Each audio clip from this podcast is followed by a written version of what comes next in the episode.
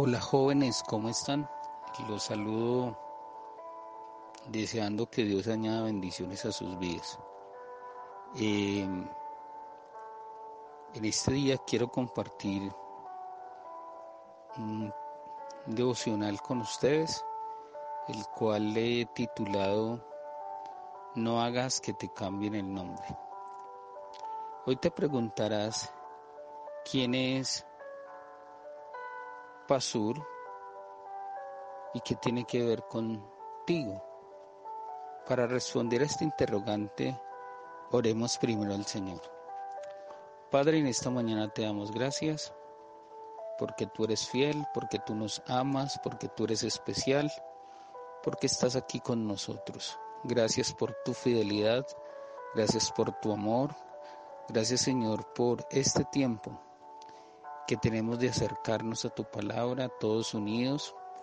Gracias por las cosas buenas y las cosas malas que nos has permitido vivir. Gracias Señor porque hasta ahora tú nos has guardado, porque tú eres fiel, porque, oh Dios, eh, nada ni nadie se compara a tu inmenso amor.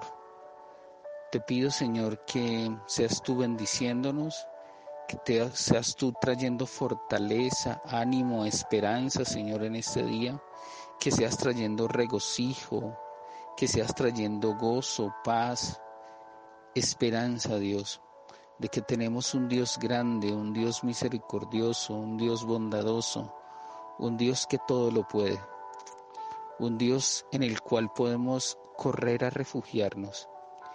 Hoy descansamos en ti Padre, haznos, haznos comprender eh, lo que tú tienes para nuestro corazón, para motivar, desafiar nuestro corazón a través de tu palabra.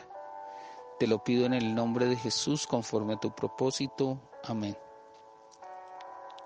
Pasur fue el jefe de una familia sacerdotal, quien juntamente con otros firmó el pacto en los días de Nehemías. Esto lo encuentras en Esdras capítulo 2 versículo 38. Su nombre probable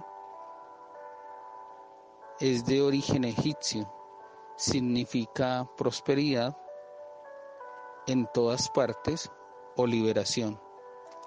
Era la cabeza ancestral de una familia sacerdotal, la cual de la cual, perdón, 1247 regresaron de Babilonia con el rey Zorobabel. Seis miembros de esta familia se habían casado con mujeres extranjeras en tiempos de Esdras, pero con el tiempo este hombre, de un extraño nombre también, Pasur, sacerdote, se comprometió a seguir la ley de Dios y puso el sello en el pacto que hicieron todas las familias con Nehemías. Esto lo encuentras en Nehemías 10, capítulo 10, versículos 3 y 4, donde encuentras quiénes fueron los que firmaron. Em, tú me dirás, ¿y esto qué tiene que ver conmigo? ¿Y yo qué tengo que ver con Pasur? ¿Y cómo así que me van a cambiar el nombre? Pues déjame decirte, en estos tiempos es donde Dios está permitiendo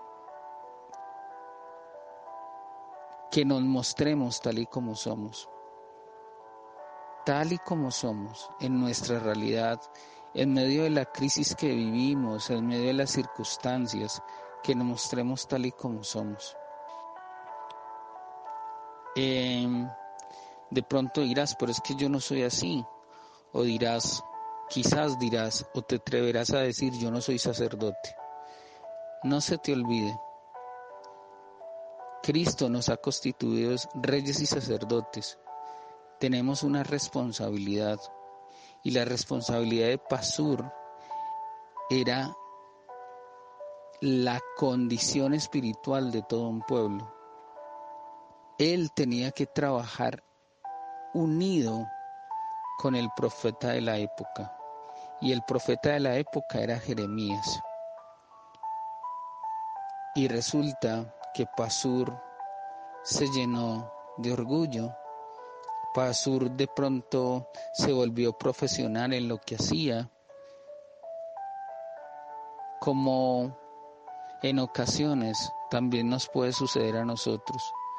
Nos volvemos tan profesionales, pero Dios tiene, Dios permite estos tiempos para que nosotros reflexionemos y miremos hacia dónde es que vamos, cómo es que vamos, cómo es que va nuestra vida. ¿Realmente Él es nuestra roca fuerte? ¿Él es nuestro refugio? ¿Él es nuestra esperanza? Al parecer, Pasur recuerda prosperidad, que significa su nombre, o liberación, eh, ya lo había olvidado. Quizás se había vuelto religioso, quizás el orgullo, la prepotencia, el altivez estaban reinando en su corazón. Pero para aclarar un poco más esta hermosa historia de este hombre y cómo de la noche a la mañana le cambian el nombre, em, te invito por favor entonces a leer Jeremías capítulo 20 versículos 1 y 3. Eh, te invito a que me acompañes allá vuelvo y a repetir. Jeremías capítulo 20 versículos 1 al 3. En tu casa, si deseas, eh, puedes seguir leyendo esta hermosa historia, todo el capítulo 20, y comprender un poco más la situación de Jeremías. Dice así la palabra de Dios. El sacerdote Pasur hijo de, Imer, que presidía como principal en la casa de Jehová, oyó a Jeremías profetizar estas palabras. Entonces Pasur hizo azotar al profeta Jeremías y lo puso en el cepo que está en la puerta superior de Benjamín, la cual conducía a la casa de Jehová. Al día siguiente, Pasur sacó a Jeremías del cepo. Le dijo entonces Jeremías, Jehová no ha llamado tu nombre Pasur, sino Magor Misabib, Magor Misabib. Ese fue el nuevo nombre, el nuevo nombre que le otorgaron a Pasur. Y usted me dirá, uy, pero ¿cómo así? ¿Le cambiaron el nombre? ¿Pero qué fue lo malo que hizo? Y es donde te invito a meditar. Tú eres un sacerdote. En este tiempo estás llamado para traer esperanza, para traer bendición, para mostrar a través de tu vida a través de lo que hablas por medio de las redes sociales, a través de tus amigos, a través de tus familiares, que puedas traer esperanza. Pero este hombre lo, lo que hizo fue oponerse a Jeremías. Recuerda, sacerdotes y profetas trabajaban juntos porque los dos trabajaban para el mismo Dios. En este caso no era así. En este caso, Pasur se oponía y fue uno de los mayores opositores a Jeremías.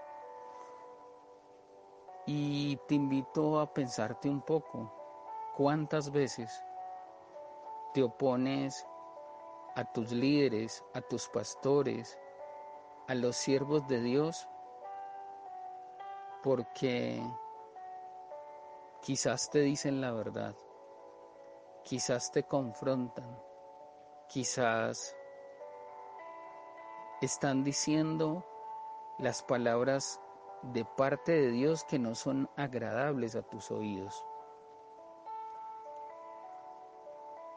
Y tú, en lugar de tomar una actitud de humildad, agachar tu cabeza y reconocer tus errores, no, lo que haces es cultivar tu ego e irte en contra de aquellas personas que te cuidan. El nuevo nombre que Dios le dio a Pasur, si lo recuerdas, es Magor Misabit. Misabib, Magor Misabib. Y este nombre traduce lo siguiente.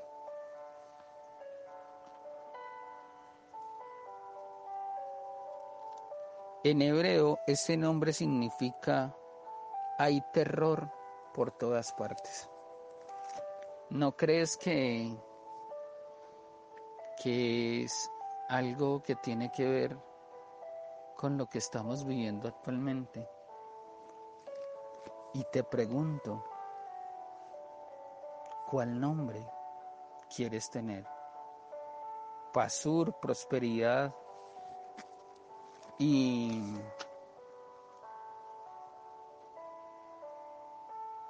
ya te digo, prosperidad y liberación. ¿Estás para bendecir y para traer libertad?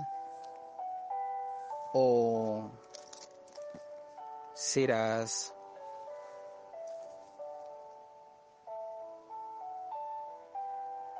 el terror por todas partes. Recuerda, Jesús ha muerto por nosotros en la cruz y Él nos ha dado un nombre también. Ese nombre está En Juan capítulo 1 versículo 12. Él nos ha constituido sus hijos y por eso nosotros nos podemos llamar hijos de Dios. Pero como hijos de Dios estamos trayendo esperanza, estamos trayendo bendición o qué es lo que estamos trayendo. Te pido que por favor medites y pienses muy detenidamente, ¿será que Dios hoy te tiene que cambiar el nombre? Tú harás con tus hechos y tus actitudes y la manera en que te relacionas con los demás en este tiempo y los mensajes que publicas, que Dios cambie tu nombre. En lugar de llamarte hijo de Dios, ¿cómo te llamará? Te invito por favor entonces a orar para terminar. Padre, en esta mañana te doy muchas gracias por tu palabra. Gracias porque tú me has dado un nombre y me da ese nombre me da el privilegio de de ser reconocido por un padre bueno, por un padre amoroso, por un padre consolador. Te pido, Señor, en esta mañana que tú seas bendiciendo nuestras vidas Señor, queremos ser esperanza, queremos ser luz, queremos ser sal. Queremos, Señor, llevar en alto ese nombre que tú nos has dado, el privilegio de portar el nombre de Hijo de Dios. Queremos en esta mañana honrarte, bendecirte. Queremos, papá, reconocer que tú estás con nosotros. Hoy oro por cada hermano que se siente y cada jovencito que se siente débil. Hoy oro por cada uno de los jovencitos que se siente desesperado. Hoy oro por cada uno de los que no encuentran esperanza, que están pasando por necesidad. Hoy oro por los que están enfermos.